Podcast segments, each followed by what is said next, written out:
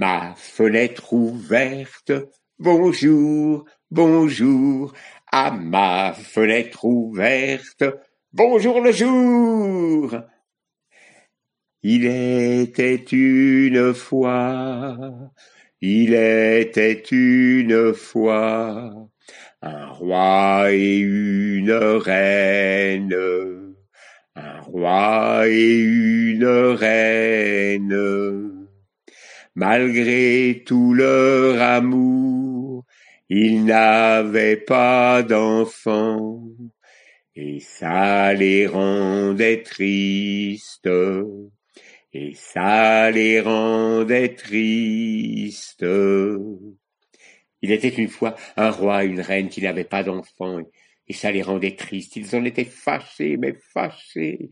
Oh, ils avaient tout fait, ils avaient fait des vœux, ils avaient fait des offrandes, ils avaient participé à, toutes les processions, ils avaient été dans toutes les eaux, mais rien n'y faisait. Quand enfin la reine devint enceinte et elle donna naissance à une petite fille. Alors, on réunit toutes les fées du pays, il y en avait sept, et chacune s'est penchée sur le berceau du bébé. La première a fait comme don, et elle a dit que la jeune fille deviendrait la plus belle jeune fille, la plus belle femme du monde. La deuxième a dit qu'elle aurait de l'esprit comme un ange. La troisième a dit qu'elle ferait tout avec une grâce extraordinaire. La quatrième a dit qu'elle danserait à la perfection. La cinquième a dit qu'elle aurait une voix comme un rossignol. La sixième a dit qu'elle jouerait des instruments de musique avec une grande beauté. Et puis, la porte s'est ouverte et il y a une vieille fée qui est rentrée. Oh, tout le monde était étonné parce que cette vieille fée, tout le monde la croyait morte, ça faisait au moins cinquante ans que personne ne l'avait vue, elle habitait une tour et, tout le monde pensait qu'elle n'était plus là. Mais elle, cette vieille fée, était persuadée qu'on avait fait exprès de ne pas la prévenir. Alors elle s'est avancée, tout le monde s'est écarté, elle a été dessus le berceau, elle a regardé le bébé, et elle a dit elle sera belle et vive, elle sera intelligente et loyale, mais vous devrez vous attrister, parce que quand elle sera jeune fille, elle se piquera avec un fuseau et elle en mourra. Elle a tourné le dos et elle est partie. C'était la consternation dans la salle. La septième fée s'est avancée et a dit, écoutez, je n'ai pas le pouvoir de changer complètement le vœu le don qui a été fait par cette fée qui vient de partir. Mais ce que je peux changer, c'est qu'elle n'en mourra pas, mais elle s'endormira pendant cent ans. Elle n'en mourra pas, mais elle s'endormira pendant une centaine, pendant une centaine. Le roi et la reine pleuraient. Et puis, tout le monde est parti. Le roi fait paraître un édit comme quoi toute personne qui filerait avec un fuseau serait condamnée à mort, que tout, tout fuseau qui serait retrouvé chez quelqu'un, aussitôt la personne serait condamnée. Et puis, les années sont passées, la princesse maintenant était une belle jeune fille, belle, agréable, tout le monde l'aimait. Elle était intelligente, elle était vive, et elle s'amusait à jouer. Et là, ce jour-là, elle était partie dans les, les recoins du palais, dans une tour vraiment où presque personne n'allait. Elle est montée tout en haut, et puis elle a entendu un peu de bruit. Alors, euh, elle a ouvert la porte, et là, elle a vu une femme qui était en train de filer avec un fuseau. Oh, elle n'avait jamais été au courant de l'édit du roi, de ce qui s'était passé. Elle ne connaissait même pas la princesse. Et la princesse lui a dit Mais qu'est-ce que vous faites? Et la femme a dit Je file. Oh, je pourrais essayer. Alors elle a essayé et elle s'est piquée avec le fuseau et elle est tombée au sol. Sans vie, ou presque sans vie. Aussitôt la vieille femme a appelé, on a accouru de partout et, tout le monde. On a apporté de l'eau pour lui nettoyer le visage, pour lui, on lui a tapé dans les mains, on a tout fait, mais non, rien n'y a fait. Elle était endormie, on n'arrivait pas à la réveiller. Le roi et la reine l'ont conduit dans la plus belle pièce du château, l'ont fait allonger sur un lit avec euh, une couverture qui était avec des broderies d'or et d'argent, et là, ils ont laissé la jeune fille qui avait encore sur son visage mais, mais, toutes les couleurs de la vie. Simplement, elle ne bougeait pas, mais on voyait qu'elle respirait, donc elle n'était pas morte. Alors la septième fée la septième fée a touché tout le monde avec sa baguette magique, excepté le roi et la reine. Elle a touché les serviteurs, les officiers, les chevaux, les chiens, elle a touché euh, tout ce qui était dans le palais, même le faisan qui était en train de rôtir sur la broche dans la cheminée. Tout s'est arrêté, tout s'est endormi.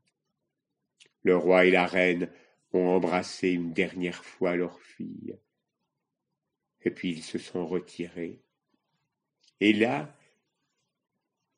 et là, des buissons, des branches, des arbres, des ronces, tout a poussé autour du château, des arbres, ce qui fait que le château a été entouré par toute une végétation tellement dense et tellement impénétrable, on ne voyait plus maintenant que le haut de la tour la plus élevée du château.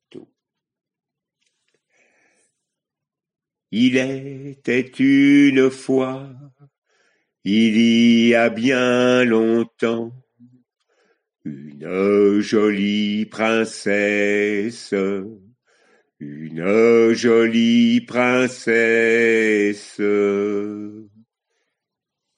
Cent ans plus tard, il y avait un jeune roi qui était à la chasse, et puis il est passé par ce bois, il a vu cette tour de château qui sortait des branchages. bien sûr, il a demandé ce que c'était. Alors il y a quelqu'un qui lui a dit, oh, ce sont là que les esprits se retrouvent. Et puis un autre a dit, c'est là que les sorcières viennent faire leur sabbat. Un troisième a dit, oh, c'est là, ça appartient à un ogre. Et c'est un ogre qui prend les enfants et qui vient les manger dans son château. Et un quatrième, un vieux paysan, a dit, écoutez, mon père m'a dit, il y a très longtemps, que dans ce château, il y avait une princesse qui dormait et qui dormait depuis cent ans. Oh, le prince, quand il a entendu ça, oh, il s'est senti tout excité, il avait envie d'aller voir. Alors, il a essayé de pénétrer dans la forêt, et assez curieusement, mais tous les buissons, tous les arbustes, tous les arbres s'écartaient pour lui laisser le passage et il y avait une grande allée qui menait jusqu'au château. Il est arrivé, il a vu un cheval endormi là, un chien endormi là, une charrette avec un autre cheval endormi. Il a vu les officiers devant la porte et... Mais tout le monde était endormi. Il a monté les marches, il est arrivé sur le perron, il est rentré dans un grand couloir, il a rencontré encore plein de gens endormis et il a été jusqu'au bout du couloir, il a ouvert la porte, c'était une grande pièce. Il y avait un lit. Et là, sur ce lit, une jeune fille, quinze, seize ans, d'une beauté incomparable. Jamais le prince n'avait vu une si belle jeune fille. Elle avait les joues légèrement rosées, qu'elle était belle et elle ne bougeait pas. Le prince s'est approché, l'a regardé dormir et délicatement, très délicatement, lui a fait un baiser sur la joue. Et voilà que la princesse s'est redressée, s'est réveillée et a dit C'est vous, mon prince Oh, le prince était devant elle. Quand il a entendu cette phrase, la façon dont elle était dite, il est tombé follement amoureux de la jeune fille. Il lui a dit Voulez-vous être ma femme? Elle lui a dit volontiers. Et figurez-vous que pendant ce temps, mais tous étaient réveillés dans le château, les serviteurs, les officiers, mais tout revivait comme avant. Alors, on a dressé une bonne table pour qu'ils mangent très très bien. Et puis, le grand aumônier du château les a mariés le jour même. La soirée a été fort gaie, et puis ils se sont retirés tous les deux. Une servante a tiré le rideau, et ils se sont endormis. Oh, la princesse n'en avait guère besoin. Ils ont passé certainement une nuit très agréable. Et puis, et puis le lendemain, euh, le prince devait rentrer au château, il a dit au revoir à sa belle, et puis qu'il reviendrait, bien entendu, la voir tous les jours. Et il est rentré au château, il a dit à son père, qui s'était égaré dans la forêt, qu'il y avait un charbonnier qui avait eu la gentillesse de l'accueillir pour la nuit, de lui donner à manger. Bon, tout le monde a cru à cette version, mais comme il partait absolument tous les jours, et qu'il partait fort longtemps, oh, le roi ne s'est douté de rien, mais la reine la reine a commencé à se demander mais où va-t-il? Lui, le jeune prince, ne voulait absolument pas dire qu'il s'était marié avec une jeune fille qui habitait un château tout au fond de la forêt, parce qu'on disait que sa mère était une ogresse. Et donc il se méfiait de lui dire cela. Et puis il s'en méfiait d'autant plus que la princesse a eu deux enfants, une petite fille qu'elle a appelée Aurore et un petit garçon qu'elle a appelé Petit Jour. Les deux enfants du roi, les deux enfants du roi, Aurore et Petit Jour, d'une beauté parfaite. Et puis, le roi, le père, est mort.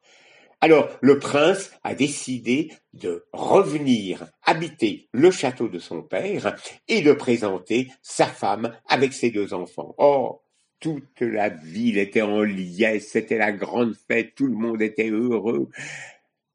Mais la reine mère a regardé les deux enfants. Oh, et ça faisait très envie. Il se trouve qu'un mois plus tard, il y a eu une guerre qui a été déclarée et le roi est parti et a dû aller se battre avec ses hommes. Et il a confié le château à sa mère. Le soir même, la mère a fait venir le cuisinier et lui a dit Demain, je veux manger la petite Aurore à la sauce Robert. Le cuisinier le lendemain est allé avec son couteau dans la chambre d'Aurore. Elle avait une petite robe comme ça, des petites mains comme ça, et puis elle lui a fait une révérence. Oh, le cuisinier n'a pas eu le courage. Alors il a emmené Aurore avec lui, il l'a conduit, mais tout au fond de la basse-cour où il habitait avec sa femme, et puis il a tué un petit agneau qu'il a préparé à la sauce Robert, et il a donné cet agneau à manger à la reine mère. Et la reine mère a dit qu'elle n'avait jamais mangé quelque chose d'aussi bon. Quelques jours plus tard, elle a fait revenir le cuisinier, et lui a dit Je veux manger le petit bout, le petit jour, bien rôti. Le cuisinier est reparti. Il a été dans la chambre de Petit Jour, et Petit Jour avait des petites mains comme ça, une petite épée comme ça, et il a fait sa révérence. Le cuisinier, bien entendu, n'avait pas envie de le tuer.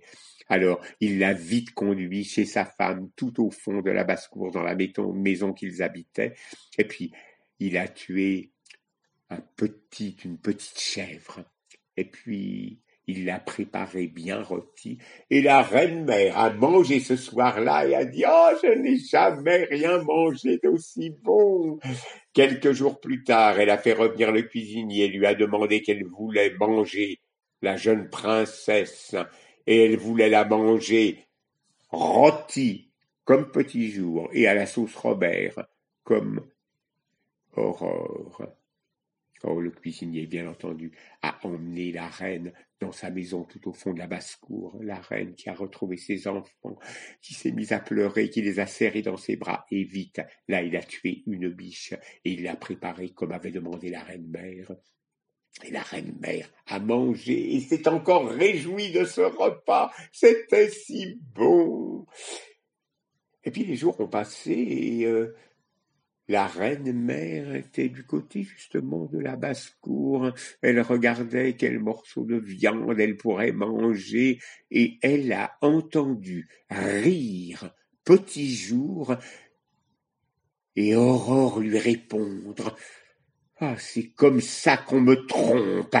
Alors, elle a ordonné qu'on fasse un grand récipient énorme qu'elle a mis dans la cour du château et là, elle y a fait mettre des crapauds, des serpents, des vipères.